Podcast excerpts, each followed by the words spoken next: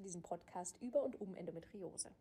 Ich bin Nadine Rohloff, ich bin Ärztin und erzähle hier Erfahrungen aus dem Endometriosezentrum, Neuigkeiten über die Endometriose, neue Forschungsergebnisse und auch, was alle über die Endometriose wissen sollten.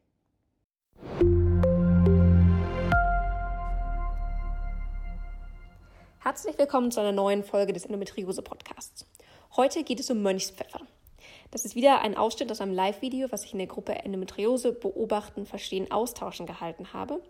Und ich erkläre hier, was es schon zu, für Studien zu Mönchspfeffer gibt, ähm, wofür es eingesetzt wird und welche Ergebnisse es schon zur Endometriose gibt. Vorweg, es gibt nicht so viele. Das heißt, ähm, man sollte Mönchspfeffer Anwendung bei Endometriose mit seinem Arzt besprechen, bevor man das macht.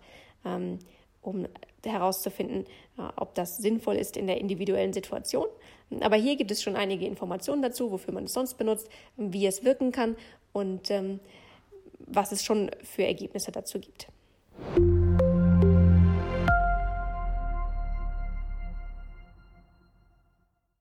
Also heute erzähle ich euch so ein bisschen, was Mönchspfeffer ist, wie Mönchspfeffer wirkt oder beziehungsweise man weiß noch nicht genau, wie man denkt, dass es wirkt. Und dann natürlich auch, wo wird es aktuell eingesetzt? Also wozu gibt es auch schon wissenschaftliche Ergebnisse, dass man es einsetzt? Wo ist es eher eine Vermutung oder erfahrungsbasiert? Und was gibt es schon zur Endometriose? Dann erzähle ich noch ein bisschen was über Nebenwirkungen ganz kurz und wann man das auf jeden Fall nicht anwenden sollte. Insgesamt gilt nämlich natürlich auch pflanzliche Medikamente sind Medikamente und äh, die haben eine Wirkung. Das heißt aber auch, dass sie Nebenwirkungen haben können und mit Sachen wechselwirken können. Und deswegen muss man da ein bisschen aufpassen und auch solche Sachen am besten mit dem Arzt besprechen. Genau. Ja, Mönchspfeffer, was ist das? Woher kommt überhaupt der witzige Name? Also der lateinische Name ist Agnus castus, Vitex agnus castus. Und der Mönchspfeffername kommt daher, dass man es häufig früher in Klöstern angebaut hat. Man kann mit Mönchspfeffer auch würzen, schmeckt gar nicht schlecht. Und man hat dem aber trotzdem eine, ja, man hat es trotzdem aufgrund der Wirkung angebaut und die Mönche haben aufgrund der Wirkung das, damit gewürzt, weil es nämlich die Mönche angeblich keuscher gemacht hat. Also es hat auch da in den Hormonhaushalt eingegriffen, das ist äh, bei beiden Geschlechtern so und hat die Mönche dadurch keuscher gemacht. Deswegen heißt es auch an manchen Orten Keuschlamm. Genau. Und ist also schon eine jahrhundertealte Heilpflanze und wird aber jetzt heutzutage auch in Apotheken verkauft, ist apothekenpflichtig, also muss in der Apotheke gekauft werden. Wie gesagt, das ist auch ein Medikament. Ähm, auch pflanzliche Medikamente sind Medikamente. Und es ist leider so, dass man bei der Wirkung noch nicht endgültig weiß, warum es so wirkt, wie es wirkt. Was man sicher weiß, ist, dass es einen Einfluss auf den Hormonhaushalt hat und dass es wahrscheinlich ähm, über die Hirnanlangsdrüse wirkt. Das heißt, ähm, der Mönchspfeffer, die Wirkstoffe Mönchspfeffer reagieren mit möglicherweise Dopaminrezeptoren, was ein bisschen ähnlich wie Dopamin, ähm, ein bisschen ähnliche Struktur hat, ähm, möglicherweise über Opioid, Opioidrezeptoren und möglicherweise, ähm, weil es Östrogen-ähnliche ähm, Moleküle in sich hat. Ähm, aber ja, Fazit ist, man weiß es noch nicht genau. Ähm, was man aber weiß, ist, dass es Prolaktin hemmt. Das ist ein Hormon, was zum Beispiel bei der Milchbildung wichtig ist. Das ist aber auch ähm, mitverantwortlich für manche Dinge, die beim ähm, PMS zum Beispiel ähm, passieren, so etwas wie Brustspannen, ähm, Wassereinlagerung. Und daher kommt es auch, dass man es beim PMS ähm, tatsächlich auch in Studien nachgewiesen hat, dass es einen Effekt hat und die Symptome vom PMS, ähm, also vom prämenstruellen Syndrom, bessern kann. Ja, da wird es eingesetzt. Zusätzlich äh, nutzt man es auch in der Infertilitätsbehandlung, also in der Kinderwunschbehandlung wenn es ein, eine Störung des Gelbkörperhormons gibt, in der Gelbkörperhormonphase. Ähm, das Gelbkörperhormon ist äh, das Progesteron und ähm, die, das wird beeinflusst durch das luteinisierende Hormon LH. Und da konnte in einigen Studien gezeigt werden, die Studienlage ist noch nicht ganz eindeutig, aber man setzt es zum Teil ein, ähm, um diese, ähm, diesen, diese Gelbkörperhormonphase zu stabilisieren und damit eine gelungene Schwangerschaft zu erreichen. Und ähm, da konnte in einigen Fällen nachgewiesen werden, dass tatsächlich die Gestagenproduktion erhöht wird an manchen Phasen der, ähm, des Zykluses. Und da wird es eingesetzt. Zusätzlich wird es auch eingesetzt bei Zyklusstörungen. Das heißt, wenn zum Beispiel unregelmäßige Zyklen ähm, einsetzen, ja, also wenn man unregelmäßige Zyklen hat, dann wird es eingesetzt, um den Hormonhaushalt zu regulieren und da wieder eine Regelmäßigkeit reinzubringen. Da gibt es noch nicht so richtig eine Studienlage zu, aber das wird, ähm, wird zum Teil gemacht. Jetzt ist aber natürlich das, was uns interessiert, die Endometriose. Und da muss man halt leider sagen, es gibt eigentlich fast keine oder extrem wenige Studien dazu. Also es gibt keine schönen Daten, wo man jetzt sagen kann, klar, das hilft in so und so viel Prozent der Fälle. Es gibt natürlich Studien, die einen Einfluss auf die Hormone zeigen. Und da wir wissen, dass die Hormone die Endometriose beeinflussen, kann man sich das schon auch gut vorstellen, dass das einen Effekt hat. Es gibt, wir haben einmal das Östrogen, einmal das Progesteron oder Gestagen. Das ist das Gleiche.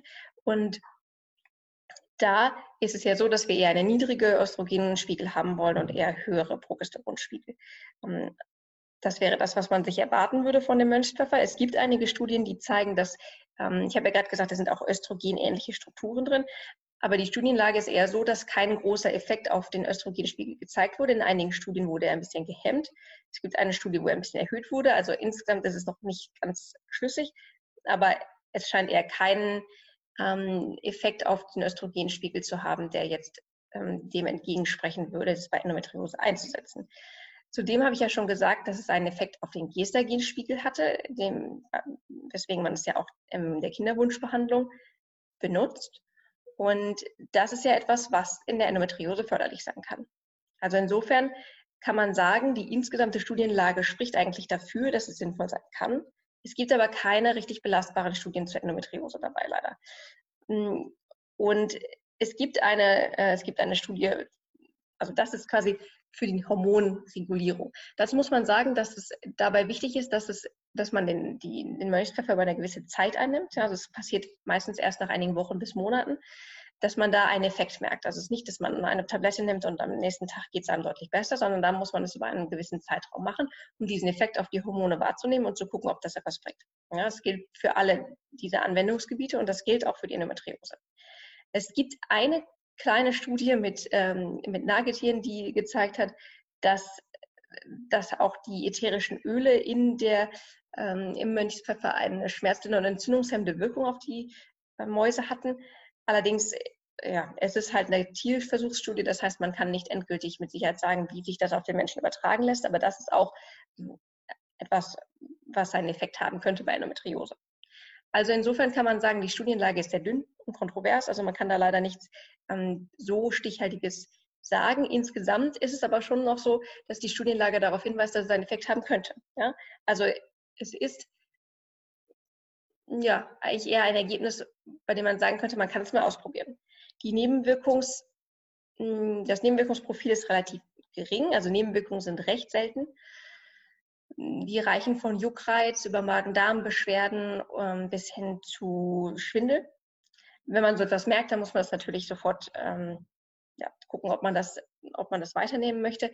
Es gibt auch wie bei jedem Medikament allergische Reaktionen, die auftreten können. In so einem Fall, ähm, wenn man Sachen hat, die anschwillt, äh, anschwellen, Nase, äh, Mund, dann natürlich direkt zum Arzt gehen. Ähm, und man muss natürlich die Wechselwirkung beachten. Ich habe schon gesagt, auch pflanzliche Medikamente sind Medikamente und wirken, aber können deswegen auch Wechselwirkungen haben. Und da ähm, man auch davon ausgeht, dass es eine etwas dopaminähnliche Bindung zum Dopaminrezeptor eingeht, muss man aufpassen, wenn man Medikamente nimmt, die den Dopaminspiegel oder den Dopaminstoffwechsel beeinflussen. Also Dopamin ähnlich wirkende Wirkstoffe oder Dopaminantagonisten. Das sind zum Beispiel manche ähm, psychisch wirksame Medikamente, Psychopharmaka, ähm, manche ähm, Prokinetika, also die den, für den Magen-Darm-Trakt. Also wenn man ähm, solche Medikamente nimmt, dann auf jeden Fall vorher mit dem Arzt besprechen und nichts von alleine machen. Ähm, auch bei Hormonpräparaten muss man so ein bisschen aufpassen. Das beeinflusst den Hormonspiegel ja und das heißt, man muss einmal mit dem Arzt besprechen, je nachdem, was man da nimmt, was für einen Einfluss das hat. Zusätzlich zu, also wenn man jetzt, wenn wir von Hormonpräparaten sprechen, dann denken wir ja eigentlich meistens an Pillen, nicht wahr? Ähm, und auch an Verhütungspillen. Und äh, da muss man halt auch ganz klar sagen, es gibt keine Studien dazu, welchen Einfluss das auf Verhütungspillen hat. Ähm, es gibt bisher keine großartigen Hinweise, dass das, ein, dass das die Verhütungswirkung beeinflusst, aber das kann man nicht mit Sicherheit sagen. Äh, also auch da ähm, nochmal kurz überlegen, äh, wie risikofreudig man da ist. Ähm, wie gesagt, es gibt keine Hinweise, aber man kann es nicht versprechen, weil es auch einfach noch keine großen dazu gibt.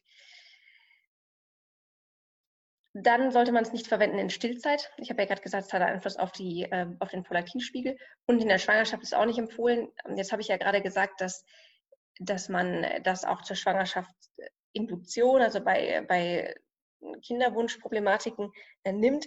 Es gibt keine Hinweise, dass das in der Frühschwangerschaft einen Einfluss hat. Also wenn man jetzt sagt, man nimmt das und dann ist man schwanger, dann, dann setzt man es ab. Aber ähm, diese kurze Phase ist dann ja kein Problem. Genau.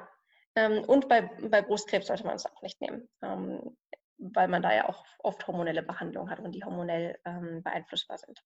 Genau. Aber das ist ja hoffentlich bei den meisten nicht der Fall. Und insofern kann man sagen, das Nebenwirkungsprofil ist recht gering. Und da wir Erfahrungsberichte haben, bei denen, es, ähm, bei denen das eine gute Wirkung hatte, ähm, kann man es ausprobieren, aber man muss es individuell sehen, weil es, wie gesagt, noch keine endgültig belastbaren Studien dazu gibt.